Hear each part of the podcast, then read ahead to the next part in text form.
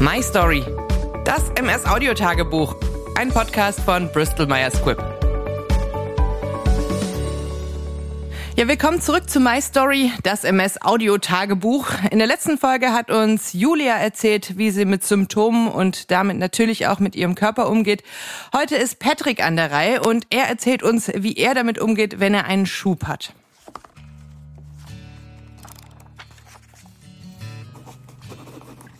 Liebes Tagebuch. Heute möchte ich dir davon erzählen, wie ich mit Schüben umgehe und wie es war für mich, als der Schub aufgetreten ist, was ich seitdem erlebt habe und einfach dir ein bisschen darüber erzählen, wie ich mit Schüben lebe.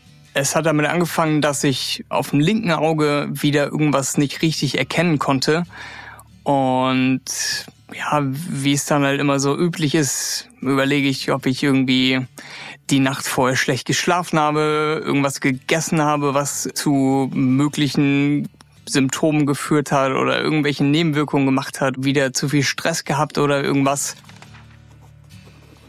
Ja, es hat sich nicht gebessert und ich bin dann zum Augenarzt gegangen, um zu überprüfen, einfach was auch immer da mit meinem Auge gerade los ist, ob das in irgendeiner Form auf irgendwas am Auge selbst zurückzuführen ist. Und nachdem ich dann alle Untersuchungen durch hatte, dann hat der Augenarzt halt gesagt, so, mm, nee, Patrick, leider hat es nichts mit dem Auge zu tun und das wird aller Wahrscheinlichkeit nach an deiner Grunderkrankung liegen. Und da ich an Multiple Sklerose leide, wusste ich dann natürlich, dass dieses Symptom am Auge auf meine MS zurückzuführen ist. Ich habe dann, als es damals angefangen hat, so ganz komische helle Flecken in meinem Sichtfeld gehabt. So, man kennt das vielleicht, wenn man so wirklich nur eine Millisekunde in die Sonne guckt und dann wieder weg. Dann hat man ja so einen hellen Fleck, der sich dann langsam wieder zurückbildet. Und so oder so ähnlich hatte ich auch so zwei, drei Flecken, die so ein bisschen hell waren, aber waren halt schon da. Ich konnte auch Schrift nicht mehr richtig lesen, also der Kontrast hat einfach gefehlt. Und das war halt total nervig beim Arbeiten am PC, am, am Monitor und auch beim Lesen, äh, sei es jetzt äh, auf dem Smartphone oder im Buch oder so, Zeitungen. Ich habe ja auch damals äh, vor über fünfeinhalb Jahren äh, mein allererstes Symptom mit MS waren ja Doppelbilder und da war auch das linke Auge betroffen und auch heute ist wieder das linke Auge betroffen und auch beim Sport habe ich natürlich gemerkt, dass sich die Symptome in dem Moment der Anstrengung verstärkt haben. Und es ist ja so, wenn die Körperkerntemperatur steigt, dann verschlechtern sich halt auch temporär die Symptome. Und ich weiß aber, dass das wirklich nur temporär ist und dass sich die Symptome, ähm, auch wenn sie noch bleiben, aber dass sich diese Verstärkung der Symptome auf jeden Fall zurückbildet. Das hat wirklich nur was mit dem Sport zu tun und ist in keinerlei Weise gefährlich. Und ich weiß auch, dass der Sport viel zu wichtig ist als diese kurze temporäre Verschlechterung der Symptome in dem Moment. Und deshalb habe ich selbstverständlich weiter Sport gemacht.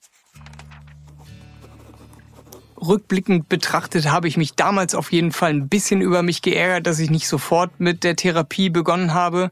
Und ich würde schon sagen, heute stand jetzt es wäre cleverer gewesen, direkt mit der Therapie zu beginnen.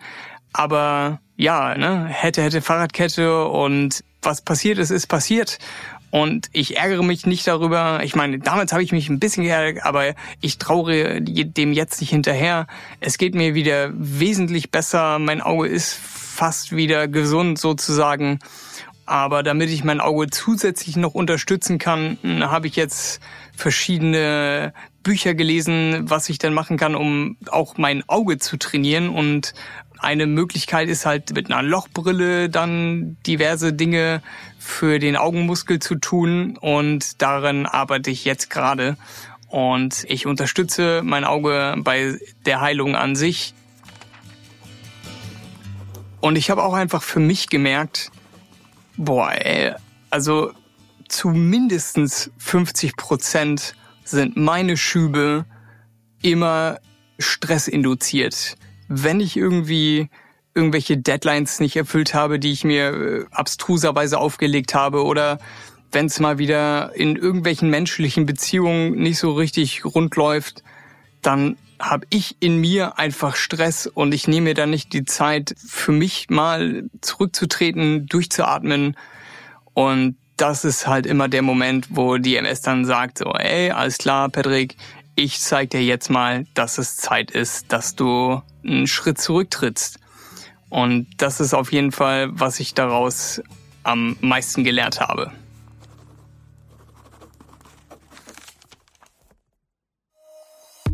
Ein MS verläuft in den meisten Fällen schubweise. Bei dieser sogenannten schubförmigen Form der MS treten plötzlich Symptome auf oder es kommt zu einer Verschlimmerung von bestehenden Symptomen, wohingegen bei der einer progredienten MS keine klar definierten Schübe auftreten und die Erkrankung schleichend fortschreitet. Bei etwa 85 Prozent der Betroffenen wird zunächst eine schubförmig remittierende MS festgestellt. Bei dieser Form der Erkrankung treten die Symptome in klar definierten Schüben auf. Dabei hat ein Schub nichts mit einem plötzlichen Anfall zu tun. Meist entwickelt er sich innerhalb von Stunden oder Tagen und klingt dann in der Regel innerhalb von wenigen Wochen teilweise oder vollständig ab.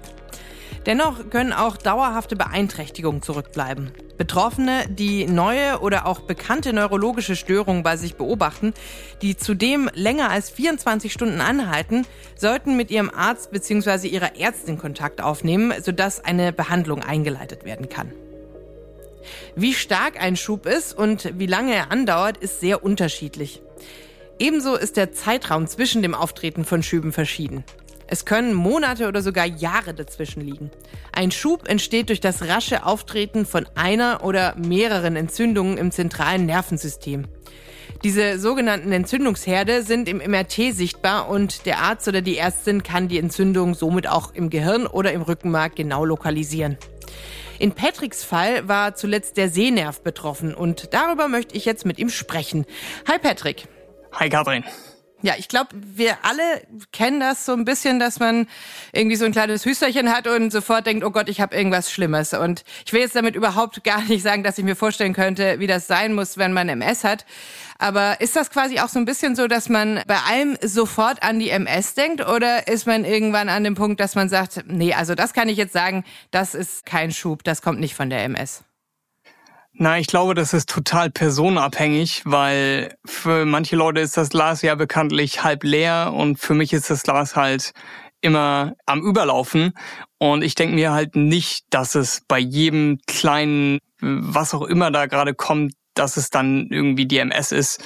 Ich meine, es gibt halt auch MS-unabhängige Symptome, wenn die Nase läuft oder der Hals mal ein bisschen kratzt oder mache ich mir halt logischerweise keine Gedanken darüber.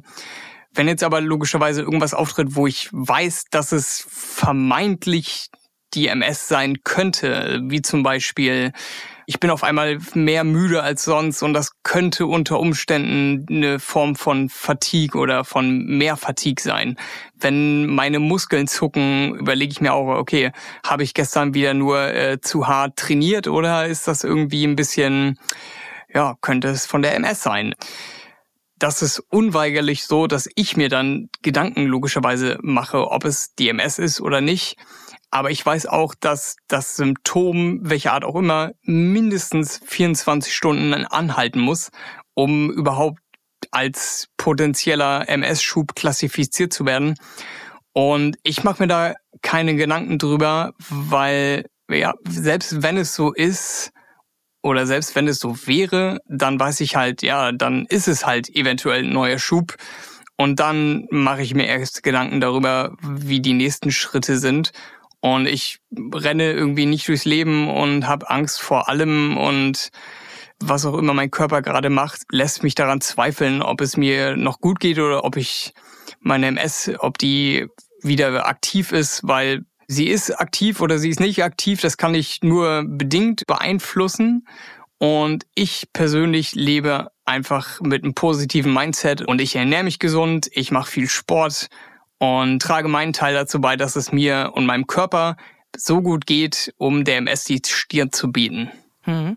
Aber trotzdem ist man ja auch manchmal in Situationen, ne? also du sagst ja auch, dass du manchmal Stübe hast, wenn du Stress hast oder dass es eher dazu kommt, wenn du Stress hast. Also kannst du dich da dann irgendwie wieder selber rausbekommen, dass du quasi ein bisschen runterfährst, blöd gesagt, und dann wird es ein bisschen besser oder hast du da eine Strategie?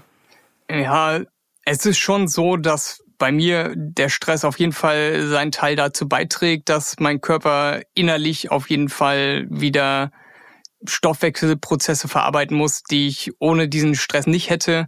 Und es ist auch so, dass die Entwicklung in der Medizin zeigt, dass Stress wirklich ein großer Faktor ist in Bezug auf unsere Krankheit bezogen. Und dann merke ich halt, ja, okay, wenn ich dann wirklich den Stress runterfahre und einfach mal in mich gehe und dafür sorge, dass ich wieder meditiere und ja, innehalte, dann trägt es zumindest dazu bei, dass es dann meinem Körpergefühl besser geht. Und gab es denn noch mal eine Situation wie mit deinen Augen, also was du vorhin im Tagebuch erzählt hast, dass du eventuell zu lange gewartet hast und dann dachtest, ah Mist, wäre ich mal früher gegangen? Nein, das war jetzt zum allerersten Mal so. Wirklich, wenn ich jetzt da drauf gucke und mir das überlege, was halt total idiotisch damit zu warten, weil es halt genau das Auge ist, was da betroffen ist. Und in der Vergangenheit habe ich halt immer sofort direkt Cortison genommen, auch wenn jetzt das Symptom eventuell nicht so stark beeinträchtigt war. Aber es ist schon so, dass ich da auf jeden Fall, ja, ein Fehler will ich nicht sagen, aber es war schon nicht so clever, vielleicht so lange mit dem Cortison zu warten, weil eben genau das Auge betroffen ist. Patrick, du hast zum Beispiel dir eine Lochbrille gekauft. Wie sieht die aus? Wie darf ich mir das vorstellen? Und was genau bewirkt die? In der Lochbrille sind, wie der Name schon sagt, Löcher. Also effektiv ist es eine Sonnenbrille aus wirklich undurchsichtigem Plastik und dann sind da halt ganz viele kleine Löcher drin.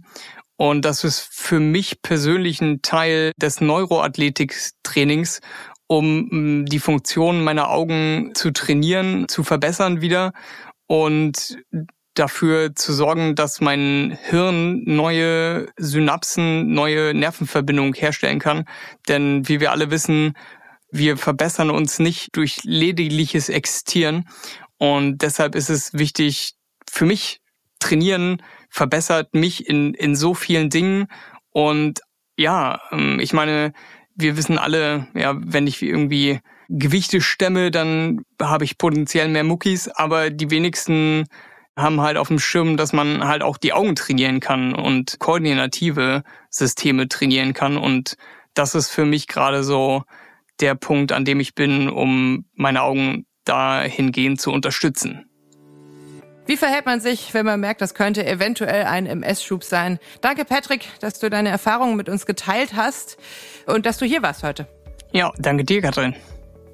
Und in der nächsten Folge, da sind wieder alle unsere Protagonistinnen hier versammelt. Da gibt's wieder einen kleinen Talk. Und damit ihr keine Folge verpasst, abonniert uns doch einfach. Uns gibt's überall dort, wo es Podcasts gibt. Und falls ihr euch noch ein bisschen mehr informieren wollt, haben wir euch auch ein paar Links von der MS-Initiative Ich in die Show Notes gepackt. Das war's für heute mit My Story, das MS-Audio-Tagebuch von Bristol Myers Squibb. Mein Name ist Katrin und ich sage Tschö.